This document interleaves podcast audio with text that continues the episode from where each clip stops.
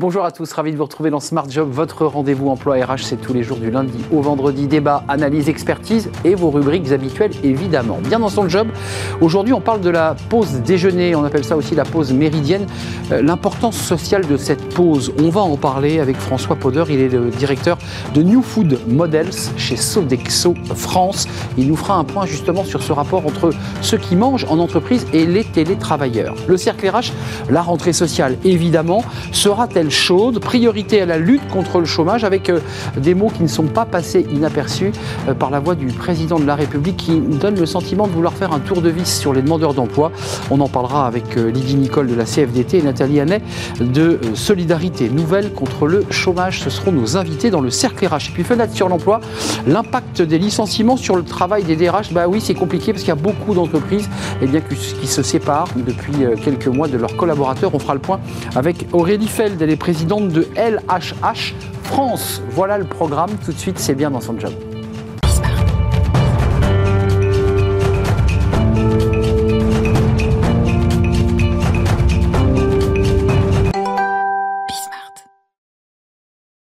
Bien dans son job, il y a le travail et puis il y a la pause déjeuner qui est un moment essentiel, crucial. Alors parfois réduit quand on est euh, à son bureau, à son poste de travail, on continue à travailler. C'est peut-être pas la même chose quand on est euh, télétravailleur. François Poder, ravi de vous accueillir. Très heureux. Vous êtes directeur de New Food Models chez Sodexo France et vous avez alors plusieurs choses à nous, à nous raconter parce qu'il y a vraiment une histoire à raconter autour de cette pause déjeuner. D'abord, une étude BVA qui, a fait une photo en février dernier sur euh, ben, la manière dont on mangeait euh, en entreprise et, chez les télétravailleurs. Et puis, on parlera ici d'une offre parce que vous avez conçu une offre. D'abord, euh, on mange comment quand on est télétravailleur? On mange différemment que quand on est salarié dans l'entreprise? Alors bonjour, merci de votre invitation. Euh, c'est un sujet qui effectivement me, passionne. On a fait cette étude pour euh, comprendre ce qui se passe aujourd'hui, mais ce, qui, euh, ce que souhaitent avoir ces, ces télétravailleurs dans leur assiette. Alors aujourd'hui, le télétravailleur, il mange un petit peu différemment. chez lui, il fait plus attention à ce qu'il mange. L'équilibre sain, il avoue grignoter un petit peu. c'est tentant c'est tentant. C'est vrai. Euh, mais ce qui pour nous euh, est important dans ce contexte-là, c'est de lui assurer quand il rentre dans l'entreprise, et c'est cet objectif hein, du, travail hybride, de lui offrir une solution euh, avec un plat végétarien, avec une alimentation équilibrée, végétalisée, et, et pour ça, ne pas rompre cette habitude entre ce qu'il peut faire chez lui et ce qu'il fait dans l'entreprise.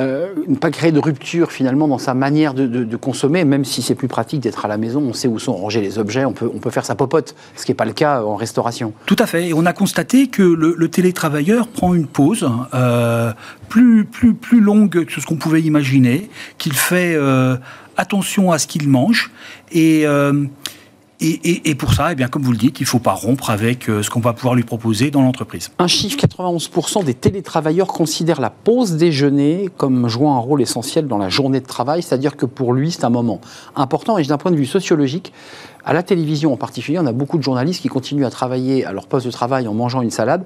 Et finalement, le télétravail a du bon pour ça. On oblige une vraie pause, un vrai moment d'arrêt et on souffle. C'est pas mal. Alors effectivement, la pause, on la connaît comme un moyen euh, de réduire la charge mentale, euh, de, se reposer. Euh, on constate que le télétravailleur comme l'autre euh, non télétravailleur euh, utilise la pause comme un moyen de faire autre chose, ses courses, euh, la cour, les courses, du sport, de lire, mais aussi, et ça c'est très important, de renforcer le lien social. Hmm. Renforcer le lien social pour lui, c'est déjeuner avec ses collègues, 81%, c'est manger avec son manager, 61% chaque semaine, vrai. ou en tant que salarié, il va, en tant que manager, il va aussi euh, convier euh, ses équipes dans des solutions de restauration améliorées euh, pour engager les collaborateurs, les motiver et toujours renforcer ce lien social. François, un petit mot sur Tocla, parce que la vraie difficulté, et que vous avez résolue, c'est je mange à la maison, mais je vais faire mes achats de mon côté, et puis en même temps, j'ai mon produit restauration avec mes tickets ou ma carte. Là, vous avez fait un tout en un, en fait. C'est ça l'idée? C'est ça. Euh, aujourd'hui, euh, bon nombre de salariés euh, font du télétravail. Et aujourd'hui, il y avait une coupure ce qui avait des impacts économiques, euh, et pas une prise en compte de la réalité entre le chez soi et euh, dans l'entreprise. Donc avec la solution Tocla qu'on a créée, on a utilisé les savoir-faire des équipes de restauration collective et de nos équipes qui font des titres restaurants, Futur Pluxi, pour pouvoir matcher ah ces, ces éléments, permettre d'avoir une seule app, un seul moyen de paiement.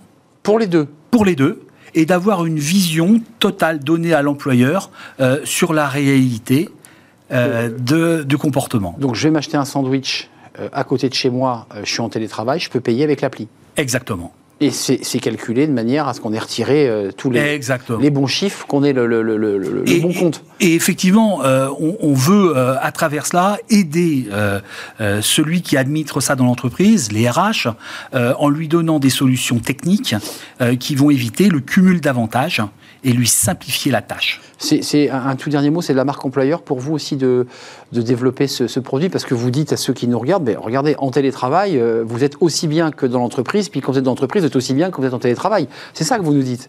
Exactement. Il y, a un signe. 78% euh, dans l'étude euh, des salariés se disent satisfaits de leur solution de restauration, mais c'est 91% quand ils ont une solution hybride. Mmh. Donc ils peuvent choisir et, peuvent alterner euh, la manière de se nourrir euh, à la maison ou euh, au sein du réseau Sodexo. Et, vous le savez, aujourd'hui, le maître mot pour les collaborateurs, c'est l'individualisation des besoins. C'est satisfaire leurs attentes spécifiques. Et Tocla est la réponse à cela. Je fais ce que je veux, où je veux, quand je veux. Tocla, ça veut dire je toque là je toque là. Je vais où je veux, quoi. Je vais où je veux, dans le restaurant d'entreprise, parce que c'est fondamental pour le, le, renforcement du lien social. Mais je veux aller à l'extérieur, prendre l'air, je peux le faire. Merci François Poder de nous avoir rendu euh, visite, directeur New Food Models Sodexo France pour euh, cette étude passionnante BVA. Allez la voir sur le, site euh, Sodexo. J'imagine que vous avez un site New Food Models pour découvrir l'étude entière. C'est assez intéressant sur le plan sociologique, sur la manière de, consommer nos, nos, repas. On tourne une page, c'est le cercle RH, le débat de Smart Job et c'est la rentrée sociale évidemment. Et j'accueille mes invités.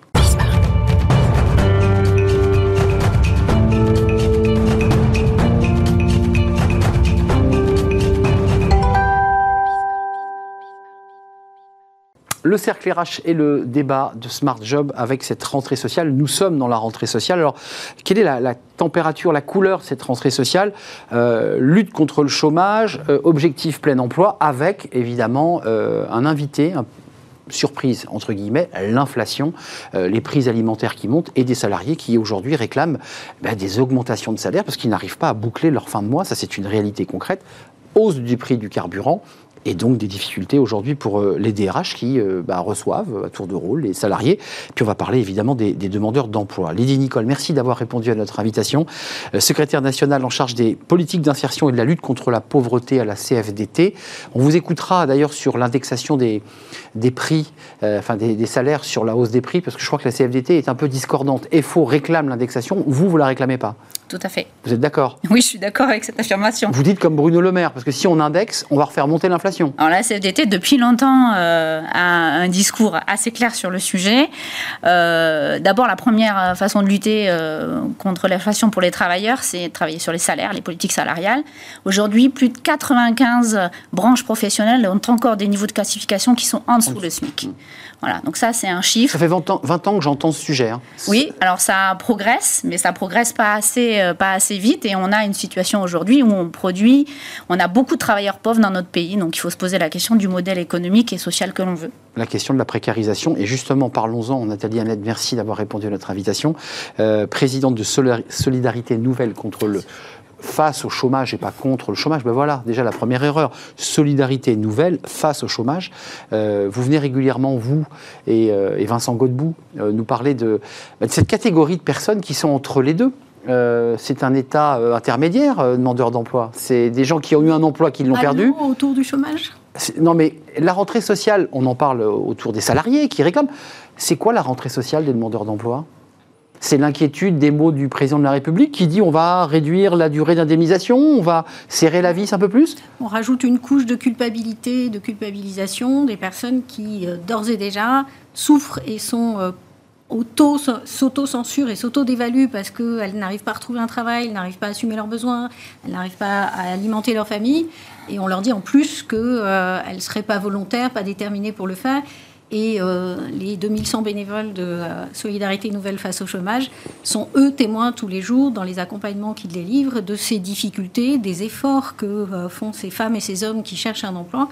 Et donc, c'est juste insupportable d'entendre ce type de remarques. Et à cet égard, on sort là le 21 septembre notre rapport annuel.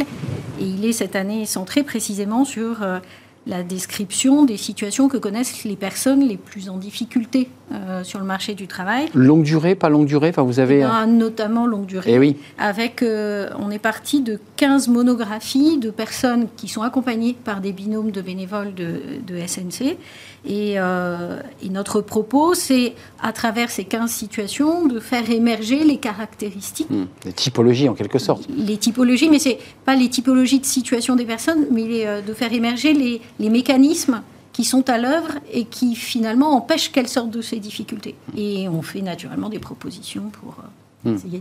Il n'y a pas que l'emploi, il y a aussi le transport, il y a le logement, enfin il y a tous les sujets connexes à, la question de l'emploi. Cette phrase d'Emmanuel Macron, parce que parlons un peu emploi, ça c'est un sujet. Alors, on a beaucoup parlé retraite, et puis là cette rentrée, là c'est de nous dire on est vraiment focus sur le plein emploi interview du point, très longue interview du point du président, qui lui a fait sa, rentrée dans, les colonnes de l'hebdomadaire. On passera d'un taux de 7% à 5% de chômage en nous dotant d'un système d'assurance chômage véritablement contracyclique. Alors ça, c'est un nouveau mot. Il y a beaucoup de mots comme ça qui arrivent. Il y a eu résilience pendant le Covid, et là, on va avoir pendant les cinq prochains mois le mot contracyclique. Qu'est-ce qu'il veut dire par là? C'est l'idée que quand les voyants sont ouverts, on indemnise moins, puis quand la situation est moins bonne, rouge, donc, on va plus indemniser. C'est ça le contrat cyclique? Alors ça, c'est la vision très statistique, très adéquationniste et très court-termiste qu'a notre gouvernement des politiques de l'emploi telles que euh, à la CFDT, par exemple, on y réfléchit. Euh, ça veut dire oui, ça veut dire ça, ça veut dire que euh, quand la situation de l'emploi est plus favorable, eh bien, on va réduire euh, l'indemnisation des chômeurs, parce que dans la tête du gouvernement, c'est bien euh, les personnes en situation euh, de chômage qui sont en partie responsables de l'échec des politiques d'emploi. C'est tel que le gouvernement le pense aujourd'hui, c'est évidemment pas la vision qu'on a à la CFDT de la situation. Mais juste un mot, parce que, encore une fois, l'inflation s'invite dans le débat économique. Inflation, ça veut dire augmentation notamment des prix de l'alimentaire, réduction de la consommation, moins 8% de baisse de consommation des, consommateurs. Donc des salariés, ça veut dire que derrière, il y a des entreprises qui vont souffrir et qui risquent de devoir euh, licencier, se séparer de collaborateurs. Est-ce que vous y croyez? Est-ce que vous le soutenez, euh, ce, cette stratégie du plein emploi portée par le président de la République et son gouvernement? La CDT, elle soutient l'idée qu'il euh, faut repenser la coordination des acteurs au plus près de la réalité vécue par les travailleurs. Bah, c'est bien ce qui manque. Travail, ça. Non, parce que ce qui manque dans ce projet, c'est qu'on a une vision très macro voilà, on pose des chiffres, on pose 5% de plein emploi, mais derrière, on a 5 millions de personnes pauvres, de femmes, d'enfants, de gens qui vivent avec 607 euros euh, par mois. Mmh. Voilà, des restos du cœur débordés, faut le dire. Voilà, là, vous avez vu les appels euh, des différentes associations. Donc la meilleure façon de lutter contre la pauvreté, c'est quand même de la prévenir. Et donc euh, prévenir la pauvreté, c'est d'une part agir quand on est en emploi sur les niveaux de salaire, mais pour ces personnes qui sont hors emploi, on a aussi un niveau de minima sociaux aujourd'hui qui est extrêmement faible on ne vit pas dignement, on survit à peine avec ces montants euh, de RSA. La CFDT, elle demande une revalorisation d'ailleurs de ces montants mm. de minima, dont le RSA pour Payé par les départements. Parce qu'on ne vit pas, on ne peut pas vivre. Les dépenses contraintes aujourd'hui, logement, mobilité, alimentation, ont tellement explosé que ça veut dire, ça veut pas dire la même chose pour une personne qui vit avec encore une fois 607 euros que pour une personne qui vit avec 1500, 2000 euros, même si on peut imaginer que c'est pas toujours simple selon les endroits où l'on vit. Voilà, c'est pas pareil entre Saint-Brieuc et Paris. Euh, le niveau de vie n'est pas le même, le prix des logements n'est pas le même. Euh, côté demandeur d'emploi, parce qu'il y a eu la réforme, il y a eu plusieurs réformes. Hein. Là, le président Macron annonce là fin août l'idée qu'on pourrait peut-être encore un peu plus réduire la durée d'indemnisation pour remettre un peu plus rapidement les demandeurs d'emploi au travail, c'est ce qu'il dit, porté par le, ministre du Travail. Euh, ils vivent avec combien depuis cette réforme, ces demandeurs d'emploi? Parce que cette réforme, elle est passée. on a réduit quand même la durée. Alors, la dernière réforme dont la mise en œuvre a commencé pour toutes les personnes qui perdaient leur emploi au 1er février euh, de cette année a réduit la durée d'indemnisation. Mais les précédentes réformes ont, duré, enfin, ont réduit le montant de l'indemnisation pour ceux qui ont des contrats courts, puisque le, calcul du euh, salaire journalier de référence qui détermine le montant de l'allocation, euh, les, modalités de calcul ont changé et ils l'ont réduit puisqu'on compte tous les jours, y compris les jours non travaillés. C'est ça. Alors qu'avant, on ne comptait que les jours travaillés dans cette période.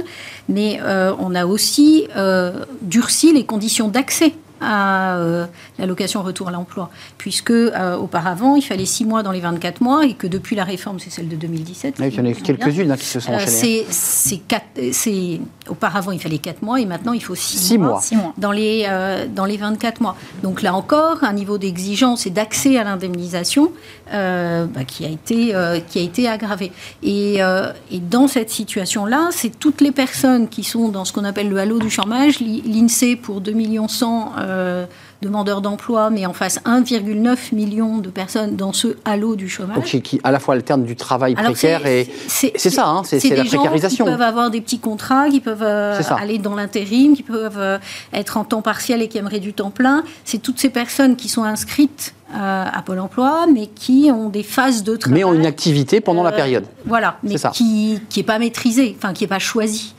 et euh, avec des personnes qui cherchent activement et d'autres qui ne cherchent pas activement suivant les, suivant les moments. Et en fait, c'est toutes ces personnes-là qu'il s'agit, et la situation de ces personnes-là qu'il s'agit de prendre en compte. Mmh. Et pas que les chômeurs en catégorie A. Pour leur permettre euh, bah, de sortir de cette précarité subie.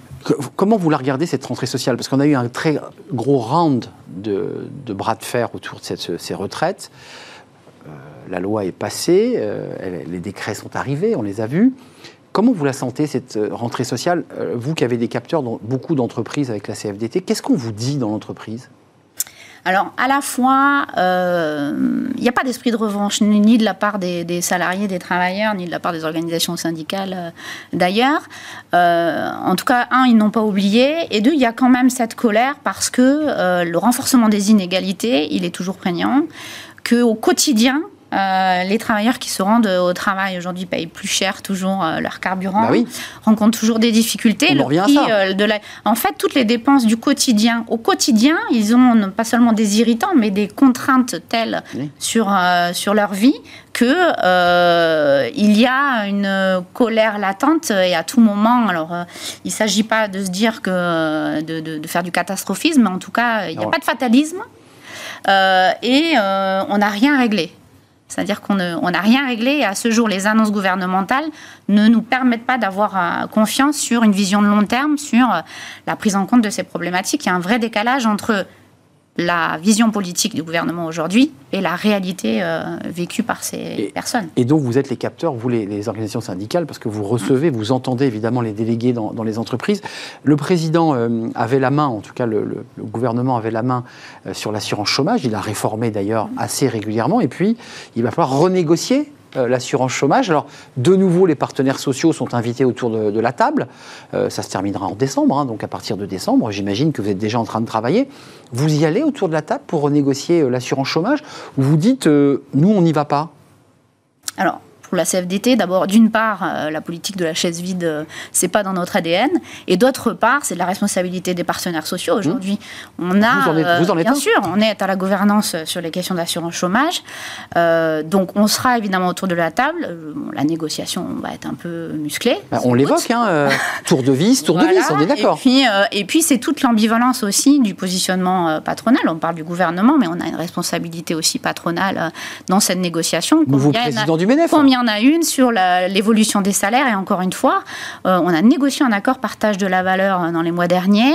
On devrait avoir un certain nombre de branches professionnelles qui, mmh. qui devraient euh, mettre en application cet accord et renégocier les classifications dans ces entreprises-là. Vous savez, qui déterminent les évolutions de carrière et les niveaux de salaire. C'est pas le cas. Ces branches aujourd'hui n'ont pas bougé. C'est lesquelles? Et on a alors, on a, je ne vais pas vous faire une liste parce que comme pour les marques des ça aide ben pas à démarrer, à démarrer Mais il y a 95 branches. La liste serait trop longue, malheureusement, aujourd'hui pour le faire. Hmm. Euh, je, je préfère. Le ministre de l'économie le fait sur les produits Oui, alimentaires. mais hein. je préfère laisser à nos équipes euh, une carte dans la manche pour aller ouvrir ces négociations plutôt que de faire du name and shame qui pourrait, euh, qui pourrait euh, mettre un coup de frein au dialogue social. C'est pas le but. Côté euh, solidarité face au chômage, euh, vous n'êtes pas autour de la table. Et je vous ai souvent posé la question. Il y a les partenaires sociaux, hein, Mm-hmm. c'est- c'est paritaire, mais votre organisation n'est pas invitée à, à- à faire valoir, je dirais, la parole des demandeurs d'emploi. Alors non, le- la place des associations qui sont identifiées comme pouvant porter cette parole,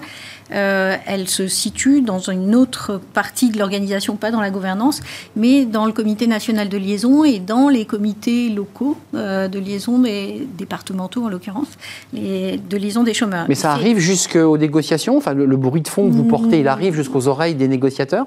Après, on travaille ensemble. Ensemble, oui, c'est ça. on Non, mais voilà, pas- mais envie de savoir, on a euh, Non, non, mais d'abord, on est en partenariat. Il se trouve Absolument. qu'avec SNC et la CFDT, depuis euh, de longue date, on travaille ensemble à la fois pour partager nos compétences sur l'accompagnement, puisqu'il y a de vraies aussi compétences développées euh, au sein de l'association. Et puis, on a besoin aussi d'a- d'avoir ces capteurs Bah qui ne sont pas les nôtres sur les personnes les plus éloignées de l'emploi, Mm. euh, avec qui on n'a pas forcément plus de contact quand on est un syndicaliste. Donc on échange depuis longtemps et en fait on travaille, on travaille beaucoup et avec d'autres associations pour, pour consolider nos positions et, et partager aussi euh, et porter euh, parfois dans les instances où, euh, où, ne, ne sont pas les associations de porter les mêmes propositions. Je vous ai posé la question, mais je ne voulais pas po- proposer et poser là, le plein emploi. Vous, vous, vous- vous le soutenez c'est Parce que c'est c'est quand même un, un mantra. là. La, la ministre du Travail, Elisabeth Borne, à l'époque ministre, était venue sur ce plateau de dire Moi, le plein emploi, c'est 5%. C'était il y a un peu plus de deux ans. Le président l'a redit. Olivier Dussopt l'a encore redit. Il y a la loi. Euh, plein emploi. Euh, Est-ce que vous soutenez cette, cette idée? Parce que le- le- la théorie, c'est de faire rencontrer l'offre et la demande. Ça reste un peu basique, mais c'est un peu ça l'idée.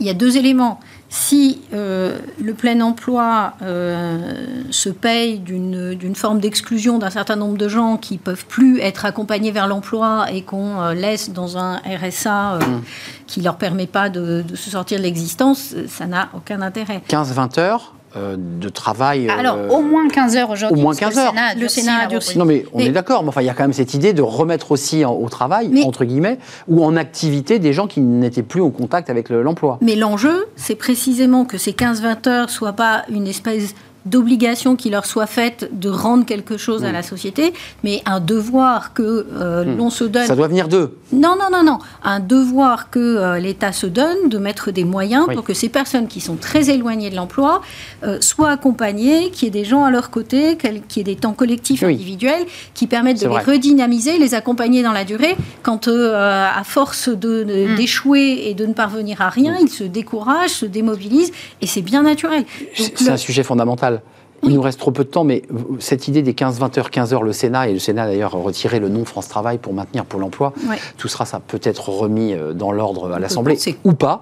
Mais vous soutenez cette idée de, de réaccompagner le- l'allocataire RSA sur, euh, sur une activité, sur une reprise d'activité. On ne peut pas parler d'emploi, mais le remettre en selle. Est-ce que vous dites, après tout, ça peut lui redonner une chance? Alors, la CFDT, d'abord, elle est opposée à l'obligation euh, de 15, 20 heures, Mm. peu importe, d'activité, dans le sens où euh, on est d'abord sur un devoir d'accompagnement de ces ça. personnes. Si c'est 15-20 heures, c'est de Ouais. Il a très bien l'accompagnement, dit. On est d'accompagnement et, euh, et si c'est pour euh, lever des freins à l'emploi, euh, accompagner euh, le travailleur qui est éloigné et on le sait qu'il y a besoin d'un accompagnement social, oui, c'est absent ou quasiment absent du projet de loi aujourd'hui. La logique, c'est retour rapide à l'emploi et peu importe d'ailleurs la qualité de l'emploi. Et si demain, la société de plein emploi, c'est une société de plein emploi avec plein de travailleurs pauvres, eh bien la CFDT sera toujours fermement opposée à cette vision-là. Ça sera le mot de la fin, Lydie Nicole. Merci d'être venue nous rendre visite, secrétaire nationale en charge des politiques d'insertion et de la lutte contre la pauvreté à la CFDT. Et merci à Nathalie Annette, présidente de Solidarité Nouvelle, face au chômage, avec cette présentation le 21 de ce document de, de travail qui est, qui finalement le- l'émanation de, bah, de ces témoignages, souvent très forts d'ailleurs, de, de ces femmes et hommes en situation de précarité et de recherche d'emploi. Merci à, à vous deux. On termine notre Merci émission avec euh, Fenêtre sur l'emploi euh, et on accueille notre invité.